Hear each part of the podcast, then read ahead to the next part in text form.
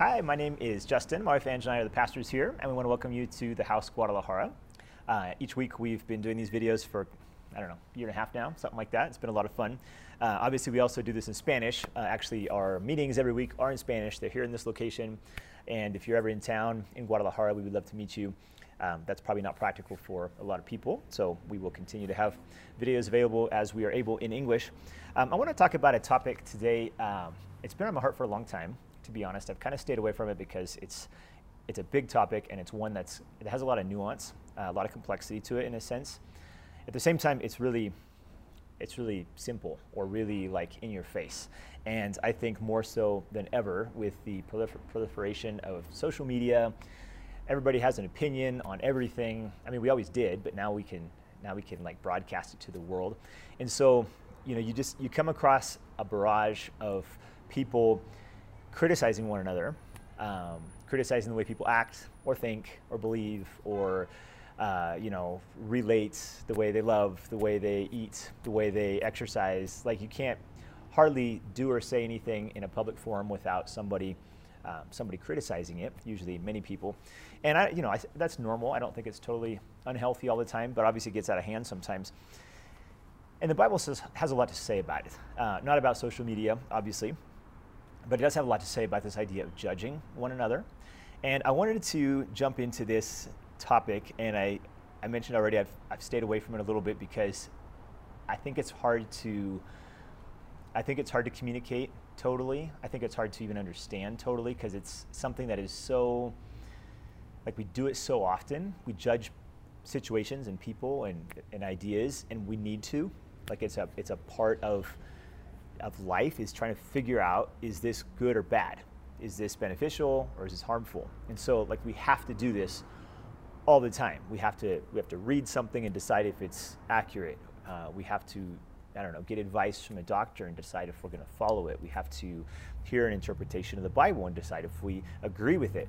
So you can't get away from the idea of of judging things or ideas or people, figuring out what you think about something, and yet it is it is it just so quickly leads to kind of this toxicity. You know, we've all seen it, like a you know a, a critical approach towards life in a in a negative way, or gossiping or just kind of cancel culture, rejecting people. There's a lot of things that that happen that I think we would all, to some extent, you know, maybe not, we wouldn't necessarily all agree on what's right or wrong or, or where the line is, but I think we can kind of all visualize and understand that there is a place at which it's not healthy to always have an opinion about everything or to always criticize or critique everybody. It's just not even it's not even you're not even a fun person to be around when you're in that in that kind of mode. Um, none of us are, and I think it happens to all of us, particularly when we don't get enough sleep, or when we're hungry, or stressed out, or whatever. You know, we'll get in this mood, uh, this this kind of mode where it's like everything's bad, and we just criticize it all. And I, I think we all know that that's not necessarily healthy. But yet, you can't just be like, okay, I'm never gonna evaluate anything. I'm just gonna, you know, be happy all the time and never have an opinion. It's like that doesn't work either. So I, I wrote down a few things, and I'm going to read a passage in Luke 6. This is one that I think about pretty regularly. Uh, and then there's a bunch more, but I, I know I'm not to have time to read them all. But let me read this one Luke 6, 37 through 42. And my wife talked a little bit about this last week. She used a different passage, but she talked a little bit about not judging each other. Um, and I want to talk about that in more detail today. So, Luke 6, 37, Jesus is talking, so we should take it seriously. He says, Do not judge, and you will not be judged. That's pretty, pretty, pretty blatant. You know, don't judge and you won't be judged. Do not condemn and you will not be condemned. Forgive and you will be forgiven. Give and it will be given to you. Good measure, pressed down, shaken together, and running over will be poured into your lap. For with the measure you use, it will be measured to you. So it mentions four things here, and it's part of a larger context. But he's talking about this idea of reciprocity, like the way you treat others, others is the way you'll be treated. So generosity, forgiveness, empathy, love, compassion, all the things that we want to receive, we also need to give. And I think that makes sense. In that list, though, is the idea of don't judge. Like, kind of like don't be quick to judge. Don't be brutal in your judgment. You know, the way you want to be judged is the way you should judge other people. Um, verse 39, he also told them this parable Can the blind lead the blind? Will they not both fall into a pit? The student is not above the teacher, but everyone who's fully trained will be like their teacher. Verse 41 Why do you look at the speck of sawdust in your brother's eye and pay no attention to the plank in your own eye? How can you say to your brother, Brother, let me take the speck out of your eye when you yourself fail to see the plank in your own eye. You hypocrite. First take the plank out of your eye, and then you will see clearly to remove the speck from your brother's eye. So um, it says a lot here about judging. There's a couple other phrases about the blind leading the blind and a disciple being like their teacher, and that kind of fits within this context, but um, I'm not going to go into those too much. Mostly I want to look at this idea of, especially this last part, you know, how do you, how do you, how do you look at someone and see the speck in their eye and help them if you have a plank in your own eye? And the, the metaphor is intentionally uh, a hyperbole and exaggeration. No one's walking around with a, a literal physical plank in their eye, but we are actually, metaphorically speaking, sometimes extremely blind, um, extremely limited in our understanding and our perspective, and that's that's real. And so we're trying to, you know, trying to fix something someone else has wrong, and we we literally can't even see clearly. That's Jesus' point. Like, how do you even know that you're seeing something that's wrong if your whole face is covered by a board? You you can't even tell. So we we have all these ideas about what's right or wrong with the people around us or the world around us, but we also have some issues within ourselves. So um, I want to jump into this. Why don't we pray to get started, and then I'll make a few comments, um, just kind of from my perspective of, of what it means to judge and when we can do it and when we can't, and uh, we'll, we'll see where it takes us. So Lord, we thank you for your love for us. Thank you that you are not only our judge, but you are the one who shows us grace and mercy and compassion and love. We know that we have uh, so much, so much need, so much, uh, so many areas where we're not where we need to be. God, your grace for us is great, and we we trust in that. We we love that. We celebrate that. We know also that you've given us the ability to discern and to understand. Lord, you've called us to be wise, and I just pray that you'd help us to understand the difference. That we would understand how to be how to be wise, but not be critical people, not to be judgmental people. Lord, you would help us have the same same spirit that Jesus had when he walked on the earth, Lord, to be able to, to love people, have open minds, open hearts, open arms, Lord, towards others, but at the same time be, be really wise about what we're doing. Jesus' name, amen. Um, so this topic uh, is actually one that has, has kind of special meaning to me in a funny way because it was the very first thing I ever tried to study in the Bible um, in, any, in any sort of depth. And I was probably like 16 years old, 17 years old. And I, you know, I grew up in church, so I grew up hearing Bible stories and things like that. So it's not like I had never read the Bible. Uh, I, have read the Bible since I was a kid, but I never had really tried to like understand a topic that didn't make sense to me. And this particular topic was, I still remember, was just so frustrating to me because um, I'm a little bit of a perfectionist. I'm the oldest child of six. Um, my name Justin literally means justice, and I, you know, I've always had kind of this, like my parents still laugh how when we were kids, uh, my twin brother and I would they would buy us a large fry to split at McDonald's because it was cheaper than buying two individual French fries, and so we would we would count them literally one at a time and make sure we had the exact same number of French fries. That's just the way I kind of think. Um, I've gotten better. I still won't share my French fries. That I think that trauma has been imprinted on my brain since I was a kid. Um, but this idea of justice was really real to me. This idea of like that's right, that's wrong, that's good, that's bad, that's black, that's white. And when you're 16 you, you, you, everything is black and white. Like you don't have, I don't think, the same understanding of, of nuance and complexity, which is also something Angela talked about last week. Um, so anyway, I got out this book called The Strong's Concordance of the Bible. It's it's literally like a thousand pages. It's this big, huge thing. It was I think it belonged to my my uncle or my grandpa or somebody. And I found it in his house. I'm like, I'm going to study the word judge. And a, and a concordance of the Bible lists all the uses of that particular word. So I looked up the word judge and judging and judgment. And uh, to my surprise and horror, there were over 500 uses of that word in the Bible. And so I was, you know, there's no way I'm going to figure this out at age 16. How am I'm going to go through 500 uses of the Bible and try to understand what it means. And so I started, I, some, I don't think I have any more for sure, but I, in a notebook, I was writing down, this was obviously pre-internet, pre-computers, uh, pre any sort of digital search. It was like this literal book that I'm like going down and trying to figure out what in the world it means to judge and not judge. And I, and I, I gave up after a few, I don't know, probably hours of, of study. And, and it, it just sort of sat in the back of my brain from then on. I mean, I've thought about that, I don't know, dozens of times over the course of my life, the time that I try to figure out what it meant to judge, because it still frustrates me. It still confuses me. Are we or are we not supposed to judge things around us? Are we, are we supposed to look at someone and say, that's wrong? Or are we supposed to be like, oh, you know what? I can't judge. That's in God's hands. Like, are we supposed to look at a, an action, a situation, a belief system, um, a moral choice, and and pass judgment on it? Or are we just supposed to kind of like be like, well, whatever, you know, they're their own person, and I have I have no say in the matter. Then if you look through the Bible, and I'm not going to read 500 verses, um, but if you look through them, you will find what appear to be contradictions. Where, where, the one I just read said, "Judge not, so that you won't be judged." But there's another passage that uh, several passages where Paul writes things like, "Hey, judge people." Like, use your brain, use common sense. Look at the situations in the church that you're dealing with. Look at the, the, the way people are talking and pass judgment. Like, make a decision. Um, if you if you were to ask people I think, you know, and I've heard this a lot, so this is not like a scientific research question, but if you were to ask people that aren't maybe Christian or aren't in the church what they think of the church, one of the first things people tend to respond in a negative way is it's a judgmental place. Like that's the idea so many people have of Christianity and all actually all religion or most religions, Catholicism be the same way.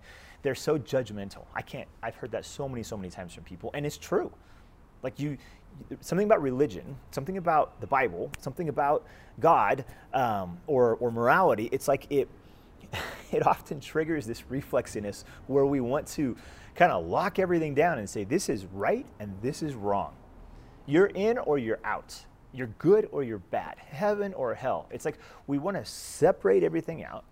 And, and, the word judge actually means to separate. If you, if you look up the word in the Greek, it literally means to, to kind of like figure out, to separate, to discern, to decide what's right and what's wrong. And it, you know, I know I'm not in 20, 30 minutes here going to be able to explain this in, in exhaustive detail. Definitely not the 500 passages that I mentioned in the Bible, but it's, it's such a, um, it's such a presence, like day in, day out kind of experience where you, you come across something online or you see someone's actions, and this could be a peer it could be someone in your family. It could be an, authority in your life. It could be the church itself or pastors in your church. It could be the government. Um, it could be a person. It could be an, an idea. There's this constant, constant, constant evaluation, and there needs to be in our hearts. Is that right, wrong, good, bad, healthy, unhealthy? Everything from the way you eat to the way you sleep, the way you walk, your posture. You can always find someone to criticize you, and you can always find someone who agrees with you. Um, so I wrote down a few thoughts, and this is my best attempt at, um, at trying to kind of figure out how to navigate this because that was if, if, I was 16 at the time, I'm 44 now, so that was 28 years ago. That's a long time uh, to have the same question in your mind. And I'm, I'm finally sitting sitting down and trying to say what. Well, actually, I've done it a few times since then, but never an exhaustive study. I gave up on the exhaustive idea. Now it's more of a experiential study. Like in my own life, how do I do this? How do I determine? How do I decide who I can judge or how I should judge or what that should look like. And I have not arrived yet. Um, there's a lot of things I'm still trying to learn here, but I, I do feel like the, the past couple years in particular, I've really had some understandings and some breakthroughs in my own heart um, in, a, in, a, in a really good way, I think, about what my role is, and particularly what my role isn't as a Christian, as a person, as a pastor, as even a father with my own kids, uh, as a husband to my wife. Like, who am I supposed to judge or critique or evaluate and, and who am I not? And what am I supposed to evaluate and what am I not? And how am I supposed to do that? So I'm gonna I'm gonna just give you a few things here. I, you know, I think before I jump into that, um, I think probably we all understand. If you just think about it, you know, we understand that the motivation is really what matters. Um, because if I'm looking at a person and responding to them with a motivation of like fear, like I'm afraid of what they're saying, or I'm intimidated by it, or they make me feel insecure because they're more successful than me, um, or if it's a reaction of just selfishness in general. Like if I if I'm thinking about me, um, the way I judge them is going to be skewed. Okay, that's I think that's what Jesus was talking to about the whole plank thing. So our motivations really matter. On the flip side, if I'm thinking in love, if I'm really genuinely thinking, okay, how do I help that person? Like, do I need to help that person, first of all, and how do I help them? At that point, it's a lot healthier. So we'll talk some about some particulars and all this, some specifics, but I think that motivation is really important. And it's also important to recognize that that motivation is extremely hard to discern because none of us are ever going to say, oh, yeah, I'm super selfish right now oh yes, I'm acting in fear. Like we don't say that. We always find ways to say, you know, I'm doing good here. I'm doing this in a, in a for a good reason. But but are we? Like a, a lot of times we're not. Sometimes we're not, or it's a mix of motivations. And so you really do have to be open to the Holy Spirit. Um, you have to be open to God to, to kind of show you if your reaction to someone else is healthy or if it's actually more of a more of a negative, self-focused, fearful, fear-based reaction. And I'm got, not going to try to get into that too much right now, but it's a question I, I ask myself all the time, and I, and I, think it's the first question we need to ask ourselves: kind of Why am I reacting this way? So um, let me just give you five five things real quick. Um, and then I have a couple more concluding comments. So these are these are just five thoughts about how how we should judge, and you can apply them to people or to scenarios, but particularly to people because that's what we deal with most. I, I, think it's not too you don't get into too much trouble when you're trying to evaluate maybe an idea uh, or or a, a, thought process or I mean a, a, thought or something like that. Usually those things you can you know they're relatively impartial, relatively non-emotional although not always, because there are some ideas that are very important to engage with, and sometimes we resist them out of fear. But really, where, where we tend to get most maybe hurtful or, or aggressive is when it comes to people, people in our lives who, for one reason or another, are doing something we don't approve of. Um, so you can probably think of someone right now in your life who doesn't approve of you. you probably could be your mother-in-law, uh, could be your neighbor, could be your kid, your teenager. There's there's probably somebody in your life right now who you can say, yeah, that person. It's like no matter what I do, it's always wrong. No matter what I say, there's always a problem with it. Um, you might have a friend in your friend group that's like this. They just they're the they're the first person to criticize, to see what's wrong. Um, you know, maybe there's some personality attached to that. Maybe there's just a bad habit attached to that. I don't know. I'm not here to judge. The thing is, um, we, we want to make sure we do it in a good way. We don't want to burn bridges. We don't want to hurt people. We don't want to reject people that might actually be like there to help us. So how do how do we respond? Number one, first thing I, that I think we need to do is before we judge people, we need to judge ourselves. So I'm going to talk five things about how to judge. But before you judge others, judge yourself. And I could actually spend the rest of this time on this one. This is exactly, in my mind, this is exactly what Jesus was saying when he said, you hypocrite, first take the plank out of your eye, and then you will see clearly to remove the speck from your brother's eye. So think about that just for a minute. What, what is Jesus trying to say when he says, first, take the plank out of your own eye? Because he could have said, hey, it's not up to you. Just ignore it. It's like it's his eye, you know, leave him alone. He's, he's got two hands, two eyes, he can take care of himself. But, but he, he takes the time to say, you know what? maybe that speck is there, maybe it isn't. Maybe it's where you think it is, maybe it isn't. But let's talk about you. Let's let's talk. Let's bring this back to you. And I think a lot of times when we see something in someone else that bothers us, God actually wants to do something in us. And if our reaction is instantly to be like, wham, and just come down on top of that per, on, on, that person, on their attitude, on their whatever it is, and just against them and attack them, or if it's defensive and you know you shut ourselves off, we shut ourselves off from that person, or if it's um, dismissive and we find ways to kind of ridicule them and to, and to kick them out of our lives or to label them so that we don't have to listen to them. All those reactions, they really beg the question that God's trying to accomplish in our hearts. They, they really they, they distract from the topic at hand. They distract from what maybe God wants to do in us. So when you find yourself frustrated angry, upset, um, fearful, insecure, whatever, by someone else before launching into a tirade about how they're wrong, before just saying, I'll unfollow, you know, I'm not going to even listen to them, it's really actually helpful to ask yourself, why am I responding this way? What is it about that person or that idea that is so threatening to me or that is so offensive to me? What is it about? What, what are they, like, where are they coming from? And several things happen when we do this. And I, I, think that this, you know, I don't know if Jesus had all these in his mind when he talked about, was talking about taking the plank out of your own eye, but I think they're, they're genuine benefits of doing this. That process of deplanking your eye, I don't think that's a word, I made it up. This process of removing this beam, this stick, this giant chunk of wood out of your eye, what, what exactly happens in that? Well, there's a, there's a few things that happen. I want to make sure I remember all these because I wrote several of them down. Um, first of all, the obvious one is you see better that's Jesus' point. Like take it out. You know, if you so so maybe um, to make this more specific, more concrete, maybe someone says something about some hot button issue in politics, right? And I'm not even going to name some, but think about one, whatever one is most intense to you right now. Um, someone says something and they're on the opposite side of where you you are, or, or maybe they're not. Maybe they're just blatantly ignorant. You know, there's, what they're saying is like wrong, and you can see it, and it makes you angry because what they're saying is possibly going to hurt other people. That emotional response that we feel isn't, I don't think it's wrong, but it does need to lead us to say, okay, I'm going to ask myself first how am I not seeing clearly? Where am I not seeing clearly? What am I not? It doesn't mean I'm wrong and they're right. It just means that I don't see the whole picture. So removing the plank means you get a bigger picture. You step back and you say, okay, what am I not seeing? How can I look and see and understand better than I did before? They see something that you don't. Now, it might be wrong. They might be totally wrong. That's entirely possible. But you don't know. Like you can't know until you get a bigger picture, until you're able to see more clearly. And I think Jesus is saying the first thing we need to do is see clearly, see the bigger picture, look beyond just the plank in our own eye. The second thing that this does, and I'm still talking about evaluating yourself, it actually it's it's an it awakens empathy. It creates empathy in us when we take the time to to see things through their eyes. When we say, okay, why are they that way? What are they what are they angry about? What are they angry about? Not just what am I angry about? What are they angry about?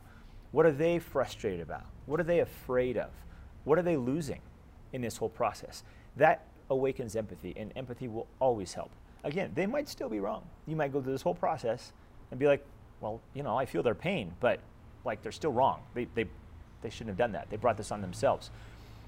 But often I find that empathy produces mercy it produces understanding in a way that kind of keeps you from being so quick to pass judgment. It's like by the time you're done feeling empathy, by the time you're done putting yourself in their place and awakening, like kind of seeing the connection between the two of you, you you've already put yourself in a, in a healthier place and you're not so quick to judge. And the third thing it does, this is all still under number one. So you see better, uh, you develop empathy, and the third thing is you, you often realize they're not as wrong as you thought. They might still be a little bit wrong. They probably are, but you might realize you were also partly wrong too. And you find like a meeting place. You find maybe a third option, something that's not what you thought and it's not what they're thinking, but it's, it's something that mixes the two. Um, you don't lose anything. Even if at the end of the day, even if you do all this and you take out the plank and you see bigger and you think empathetically and you try to try to understand where you might be wrong, if, if at the end of the day you still say, I mean, I did all that and I'm, I'm still pretty sure I'm right, you haven't lost anything. So there's no threat involved in this process, but there is a lot of love involved in it. And you will almost invariably find that you've changed in some way. So judge yourself first. That's probably the most important thing in this whole list, um, maybe, but there's a few others. So number two, judge only when necessary. I think what I was missing when I was a kid was, you know, it was like black and white. You either always judge or you never judge. So I would flip flop and I would be like this, like especially with my brothers, like always judging. Everything's wrong. With it, look at they're late, they're this, they're that, and then and then I would get kind of convicted that no, I shouldn't judge so much, and so I'd be like, okay, well whatever, do, do whatever you want, who cares? You know, I'm not, it doesn't matter, I'm not, I'm just your brother, and then and then I'd be like, well that's not good either, and you just pendulum back and forth between extremes. That's probably typical of being a 16 year old in a lot of ways, um, but as you get older, as you get more experience, you realize there is nuance to things. It doesn't have to be either or. Either I always judge or I never judge. So some of this, a lot of this has to do with just kind of finding that, that complexity, that nuance. In the case of this, this one, number two, judge only when necessary. What I'm saying is don't let that be your first resort. Like your first thing shouldn't be, okay, well, what do I think about this? And I'm going to tell them. Like your first response should be, oh, you think something different than me. Why? Or even, okay, and you move on. Like you don't have to have an opinion about everything. Um, that's revolutionary today, it seems like. But you, you, you really don't. It's not like a poor reflection on you if you don't know what you think about something. Um, you know, a lot of the term mansplaining gets thrown around a lot, and it's a, it's a thing. It's a real thing. You know, men always having an opinion on something. And um, I am a man, so I've I, have seen it. You know, I've seen this idea, and I, you know, I'm sure there's women that do it too. But men, in particularly, in particular, it seems like we've kind of been taught like you have to know something about everything, uh, or there's something wrong with you, and it, it's dumb. It's not even real. Like I, I shouldn't have to have an opinion about everything, um, especially not when it comes to talking with a woman, and that's kind of where mansplaining comes in. It's like men always think they have to have an opinion with something, with, with, with what a woman says, and that's, it's just not even it's not even logical or normal or healthy in any way. So, um, and I'm not just talking about mansplaining in this. I'm, I'm talking really about this idea of having an, an opinion about everything. You, you, don't need to, and you definitely don't need to have an opinion about every person. it's very valid and it's very healthy and it's very humble to say sometimes, I don't know. I don't know. I, what do you think? And, and then you move on. It takes a lot of pressure off. Um, there's a passage in Romans, it's, it's, a, it's a fairly long passage, but if you want to read it later, you can. Romans 14, 3 through 13. I'm just going to read the first part. He says, Who are you to judge someone else's servant? To their own master, servants stand or fall, and they will stand, for the Lord is able to make them stand. It's kind of a mic drop moment. Like, who are you to judge someone that reports to God? Like, God's, a, God's in charge. You don't have to have an opinion about what they're doing or not doing. There, there are a lot of times, a lot of times in life when what someone else is doing is beyond our pay grade. It's, not our, it's none of our business. And I, sometimes it is our business, but that's what I mean by judge only when necessary. Like, there are times that it is necessary. I have to know if what my kids are doing, especially when they're younger, is right or wrong. As a parent, that's important. Um, I should care about what my authorities are doing. That's also important. But this passage where Jesus is talking that we read a second ago in Luke, it's it's your brother. It's like a peer level thing. That's an important distinction. You don't have to judge every person around you. A lot of times you can be like, wow, that's different. And then you just move on. Because they might be right and you might be wrong. So anyway, I can say a lot more about that, but I'm going to skip to the next one.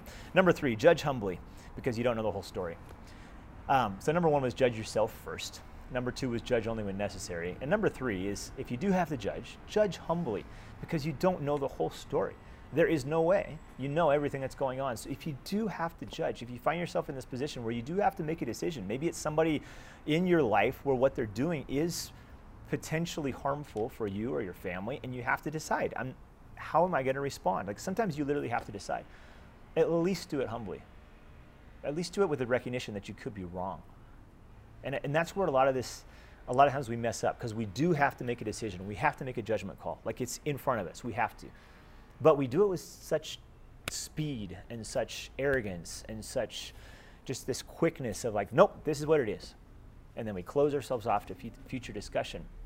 And I think that's, I think that's an error you can read the book of Proverbs and discover that's definitely an error. You don't, we should not have such concrete, instant, you know, massive decisions about things all the time. It, it, it should be like, well, this is what I think.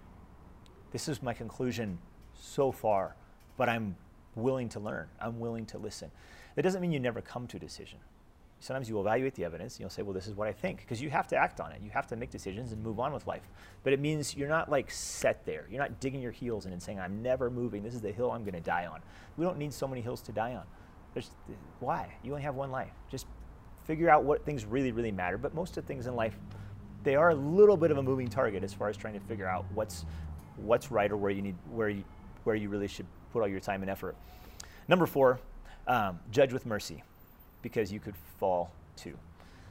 Um, the Bible talks about this uh, on multiple occasions.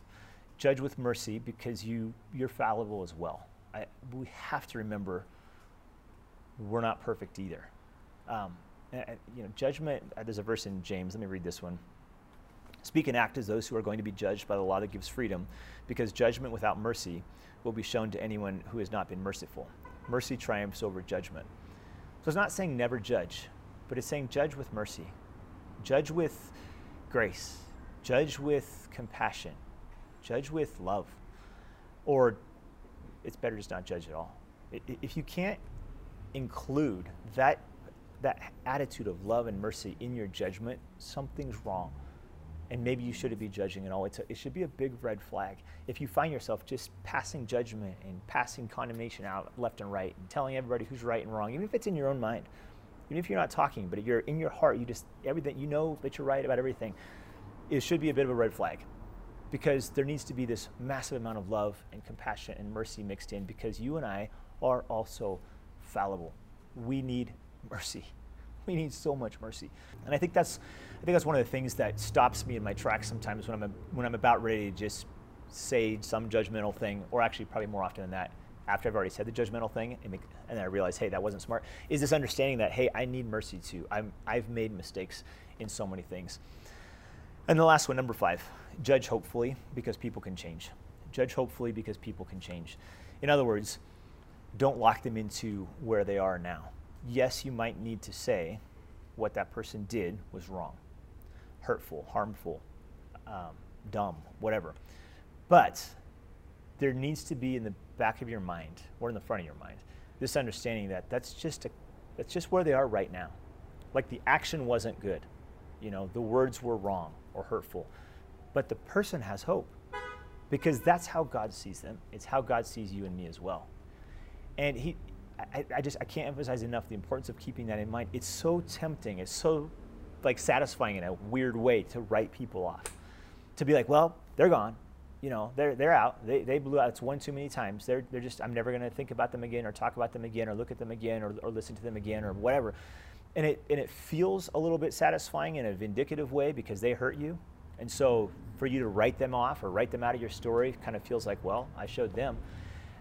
And again, you know, there are people that probably you will have to keep at arm's distance or exclude from your life for one reason or another. I know that happens sometimes if they're continuing to harm you, but they can still change life is really long.